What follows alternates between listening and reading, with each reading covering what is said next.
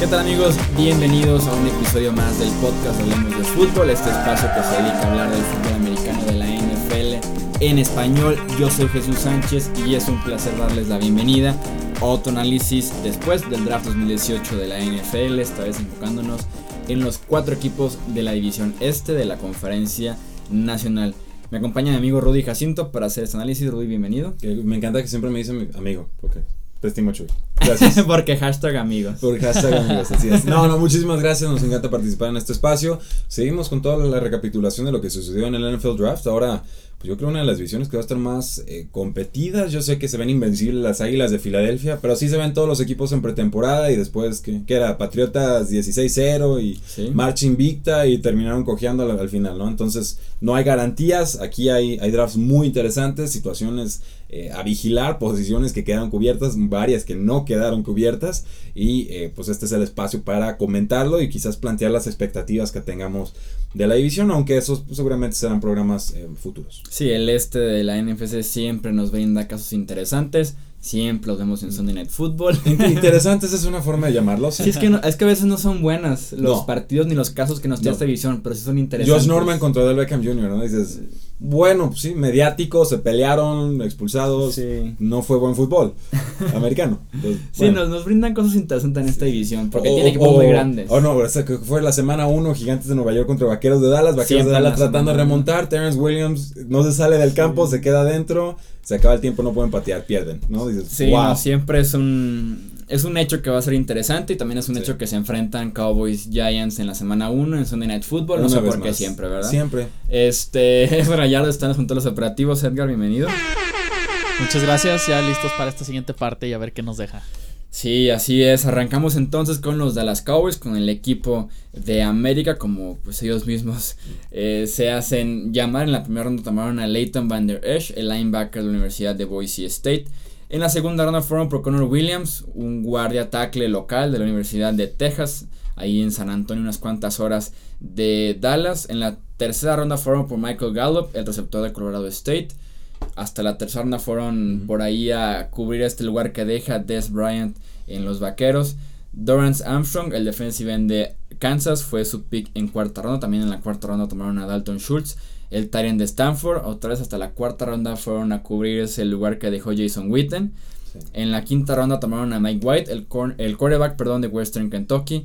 En la sexta ronda tomaron a Chris Covington, el linebacker de Indiana también en la sexta ronda tomaron a Cedric Wilson, el receptor de Boise State. Y para cerrar, a Bo Scarborough, un caso también ah, interesante, el corredor mm, de Alabama. Si no lo hizo en Alabama, lo hacen los vaqueros de Dallas detrás de Ezekiel Elliott. Entonces se, se, antoja complicado. Y también mencionar el caso de Tavon Austin, que llegó en este draft a cambio de la selección 192 con los Rams de Los Ángeles.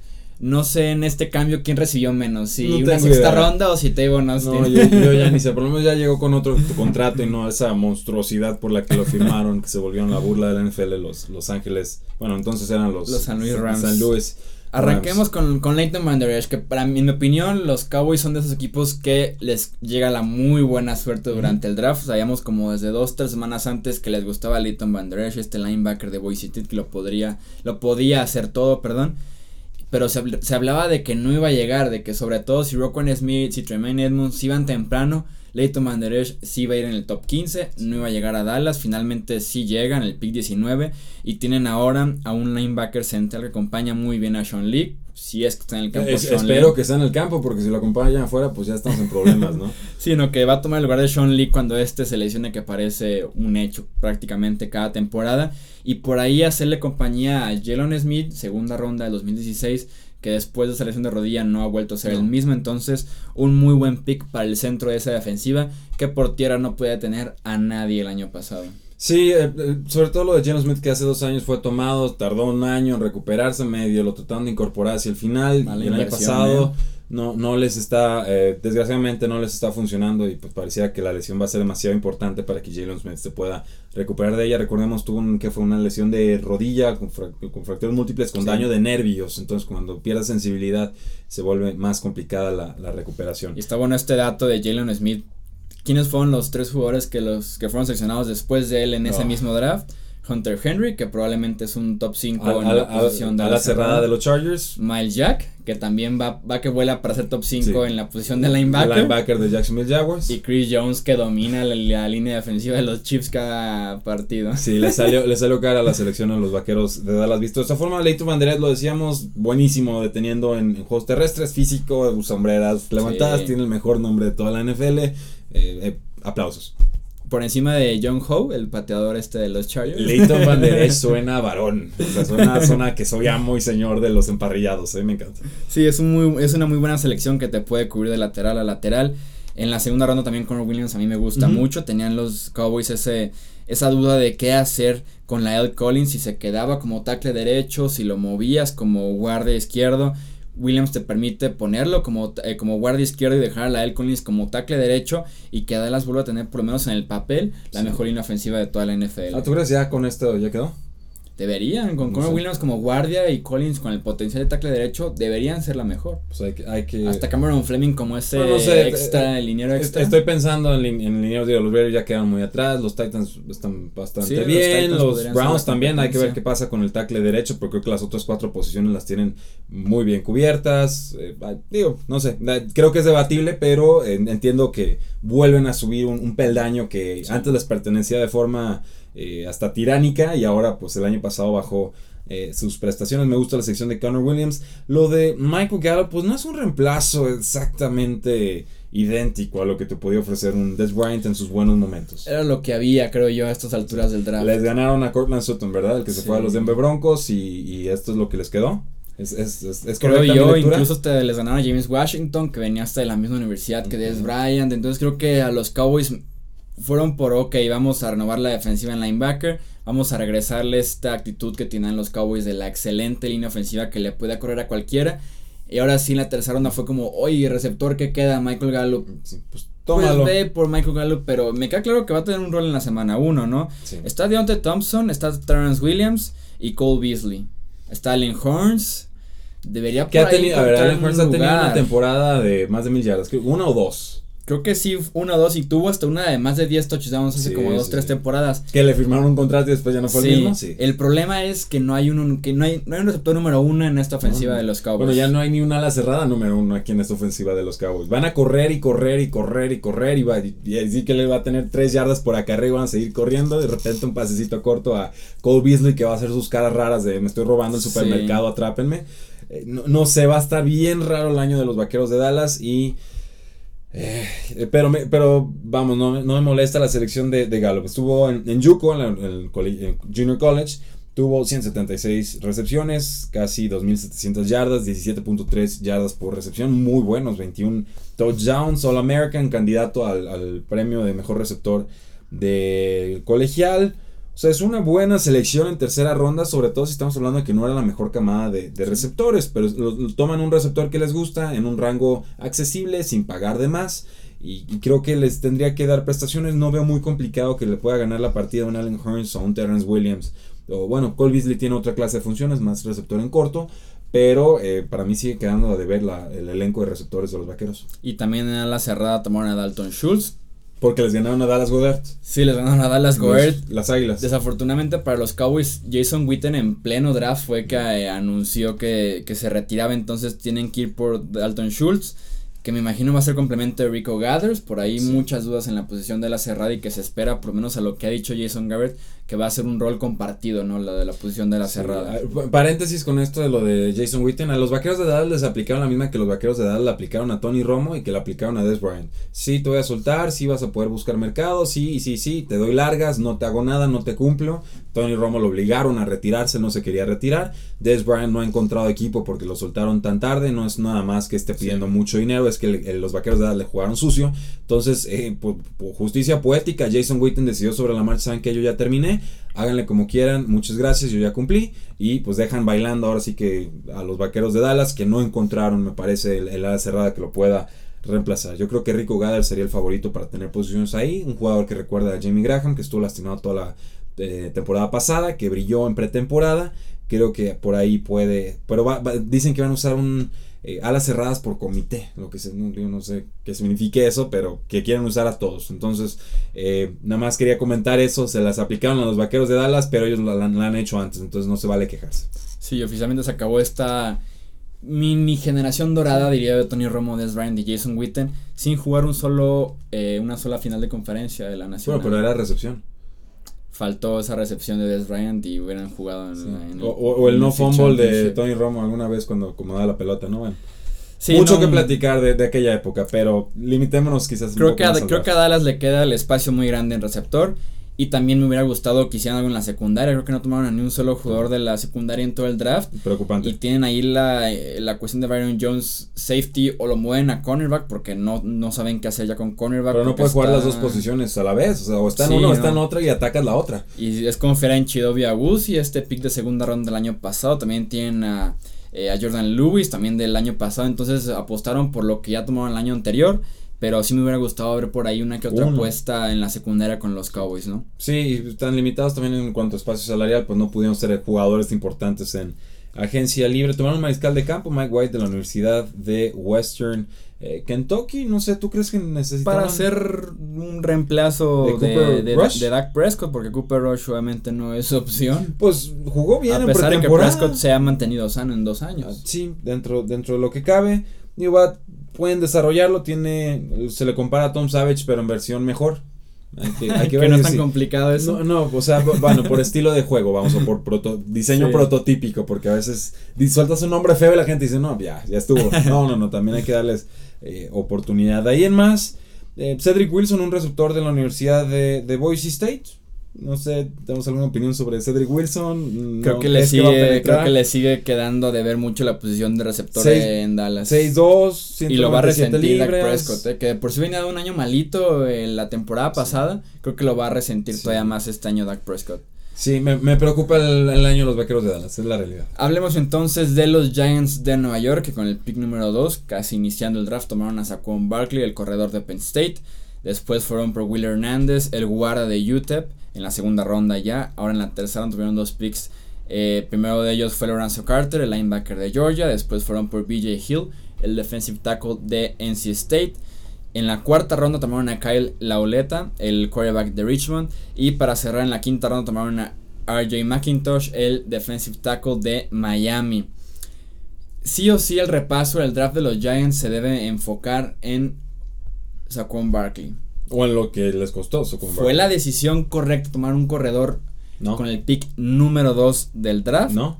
En cuestiones salariales, No. Barkley no ha tomado un solo snap en la NFL No. y ya está en el top 5 de corredores pagados en la NFL O sea, por la posición en la que fue tomado. Lo, lo siento, no.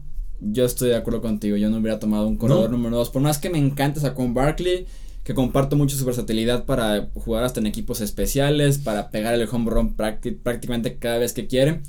No comparto el tomar un corredor número 2. Sí. Con todo y que ha funcionado recientemente Ezekiel Elliott, Leonard Fournette, que han sido corredores de top 10 y que han pegado desde su temporada de novato eh, con buena producción y que se espera que sea una gran carrera para ellos. Yo no comparto la posibilidad de tomar a Saquon Barkley número 2.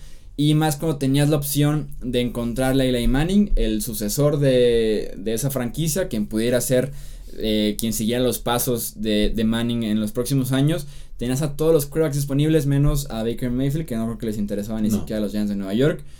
Y prefirieron ir por un corredor, ¿no? Y confiar en su quarterback de 37 años. Sí, no, la palabra del día hoy es no. O sea, pero es que los gigantes no, lo, lo siento, no, no me, no me gusta la idea, no me gusta la filosofía, no me gusta la arrogancia con la que el Dave Gettleman des- dice, ni siquiera consideramos bajar de posiciones, no estamos contestando llamadas de equipos que se interesaban.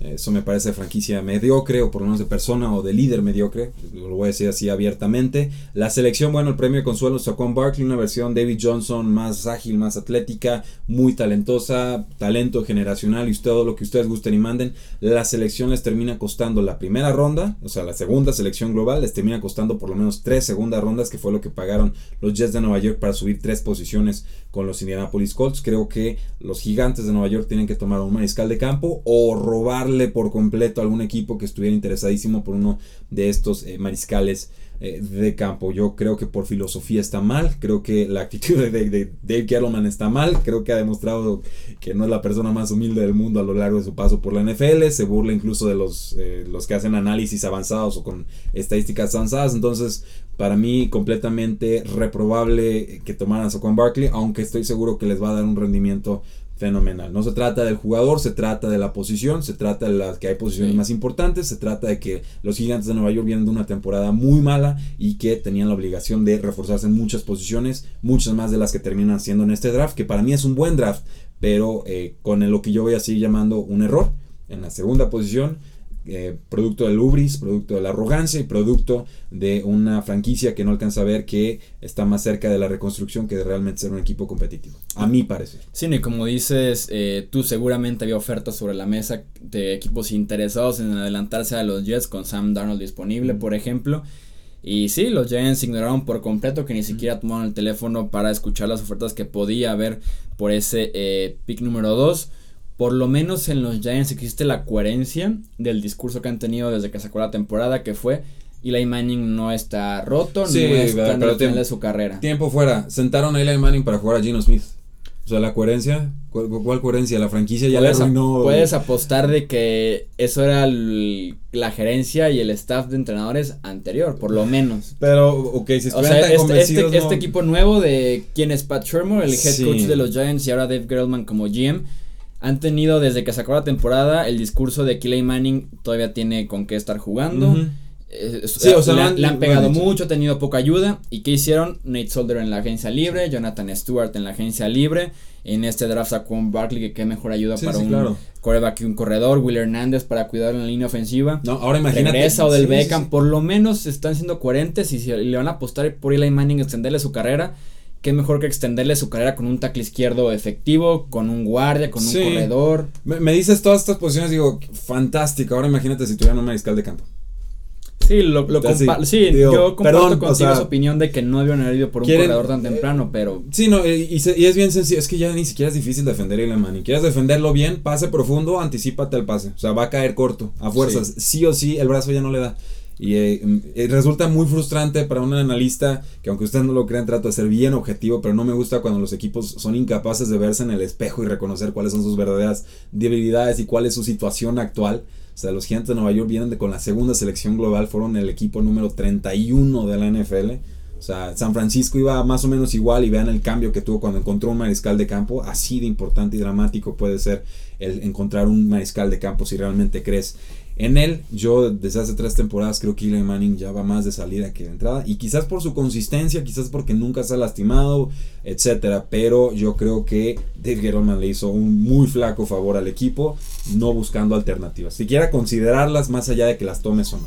No sé en qué momento los Giants van a tener otra oportunidad como esta de tomar un quarterback franquicia probablemente con el talento que llegó te alcanza para ganar 5 o 6 partidos, o sea, selección 10, 15. Es un roster que fue es un roster que fue muy competitivo en el 2016, creo que superaron expectativas, creo que todo les funcionó perfecto.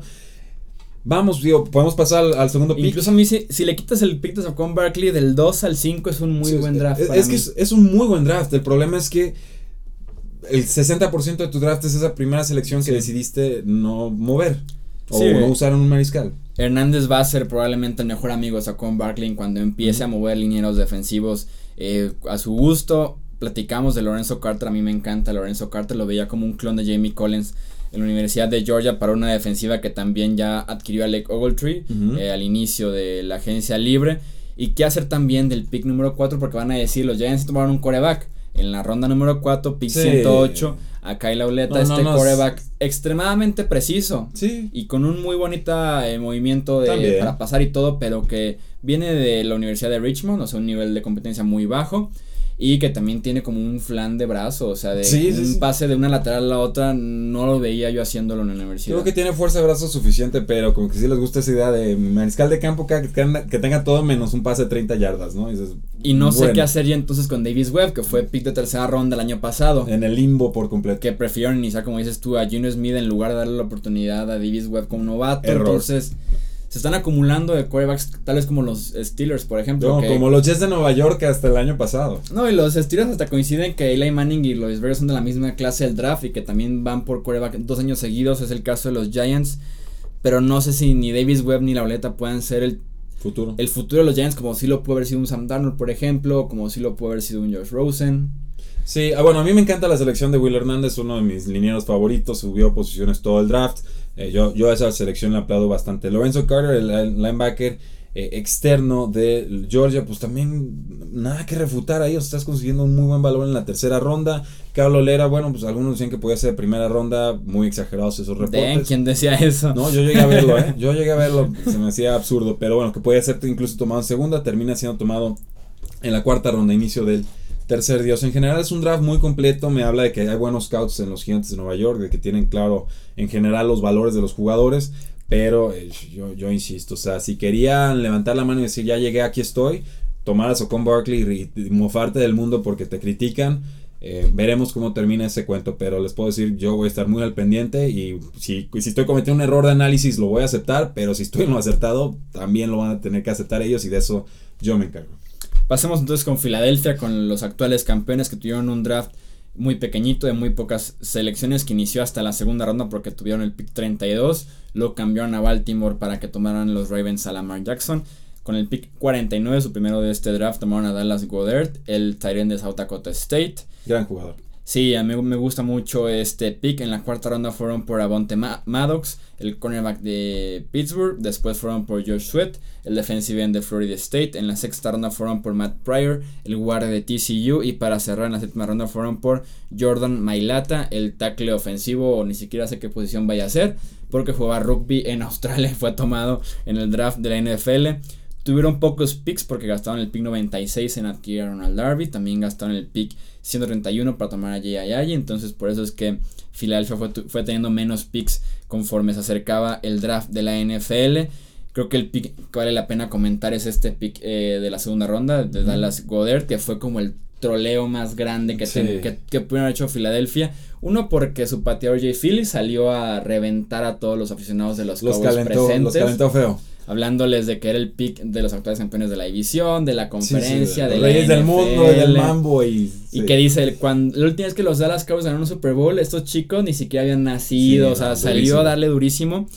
Toman a este Tyrant que le interesaba a Dallas, Filadelfia se adelanta en el orden del draft para seleccionar justo antes de los Cowboys y tomar a un Tyrant que aparte se llama Dallas, ¿no? Entonces fue como el troleo perfecto escrito por los Philadelphia Eagles. Perdieron en la agencia libre a Trey Burton, se retiró Brent Selleck, entonces hacía falta un segundo a la cerrada. Llegó Richard Rogers, creo que Dallas West es mucho más talentoso que Richard Rogers para complementar a Sackers y mantener ese ataque ofensivo de dos o tres a las cerradas que les funcionó tan bien el año pasado a Filadelfia. Atrapa bien los pases, no genera mucha eh, separación, un arma muy completa, en general sabe bloquear bien, viene un programa eh, menor, South Dakota State no es de las digamos, escuelas más fuertes colegiales, va a haber un proceso de adaptación ahí, pero eh, aunque Sackers está firmado hasta el 2022, creo que Dallas Godert a largo plazo puede quedarse con su posición porque pues, es bueno atrapando pases, pero no diría que, es un jugador dominante eh, no, o completo, no lo es. Dallas Godert si pudiera visualizarlo de, alguna manera en ese, en ese rol. Avonte Maddox, pues bueno, más un cornerback para defender a los receptores eh, rápidos. Lo de Josh Sweat, un defensive end que si algún día le respetan las lesiones va a ser un robo, habiendo sido tomado este jugador de Florida State en la cuarta Ronda hablamos mucho de él, lo metí como propina cuando hablamos de, del top 10 de la posición y me da gusto que, bueno, Filadelfia diga, tengo suficiente talento como para hacer una apuesta. Sí, se pueden dar este el lujo, ¿no? Así es. Teniendo a Michael Bennett, teniendo a Brandon Graham, a Chris Long, no les urge que produzca desde ahorita Josh Sweat, así que ponlo en hielo y como en este papel que de burbujitas sí, sí, sí. y vemos en 2019 qué te puede dar, ¿no? Que sé cómo le dicen celofano, ya, ya ni sé. No sé cómo se llama el papel de burbujitas. Bubble wrap ahorita lo buscamos. Por mientras pasamos al draft de los Washington Redskins, ya para cerrar esta división. Ellos iniciaron con el pick eh, plástico de burbujas. Plástico de burbujas funciona muy bien. O sea, algún plastiquero que nos siga. Eh, en la primera ronda tomaron a Daron Payne, el defensive tackle de la Universidad de Alabama. En la segunda ronda fueron por Darius Guys, el running back de LSU.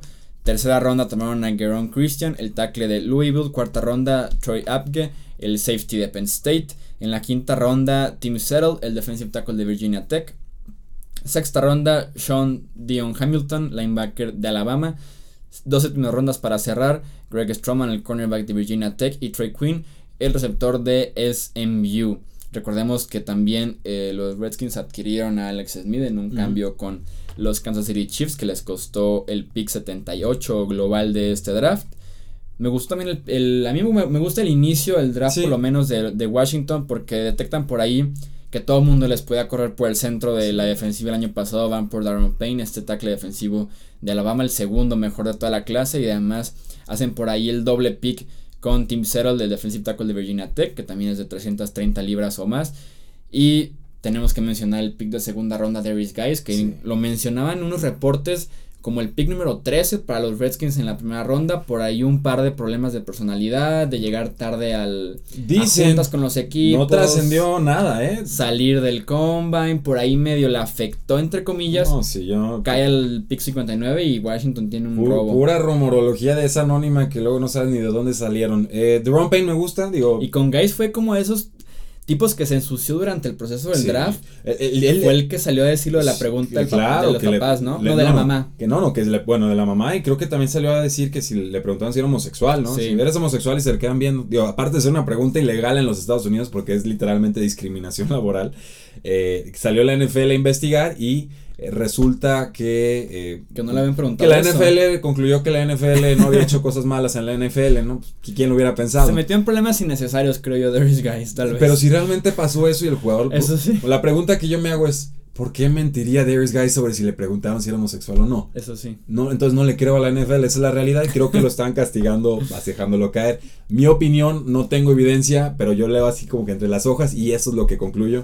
No lo sé. De todas formas, me parece que los Washington Redskins consiguen un gran jugador que recuerda a Marshawn Lynch en muchísimos sentidos. Un jugador muy productivo que fue gran compañero con Leonard Fournette, que creo que fue cuando mejor se vio. La temporada pasada tuvo algunas lesiones de pie, pero de todas formas estuvo produciendo por arriba de las 5 yardas por acarreo. Creo que los Washington Redskins encontraron a su corredor de primera y segundas oportunidades. Y si se vuelve a lastimar James, este, Chris Thompson, seguramente también su receptor de terceras eh, oportunidades. Y me gusta a mí ese dúo, eh, de Darius Guys y Chris Thompson. Sobre todo porque Thompson explotó la temporada pasada, sobre todo a mediados de la temporada, con recepciones de 80 yardas, de 50 yardas, acarreos de 80 yardas otra vez. Entonces, me gusta a mí cómo quedó ese 1-2 de Darius Guys y de Chris Thompson. Y que además puede sumar en esa ofensiva el movimiento de Alex Smith, por ahí lo puedes utilizar en una coto optativa, en una coto rollout y te funciona muy bien con un par de corredores muy buenos. Sí, sí, me, parece un, draft aceptable, vamos, o sea, empieza bien, después ya pues, son jugadores más como de rol, en el caso necesitan un safety, necesitan un defensive tackle, un linebacker, o sea, hay que reforzar esa línea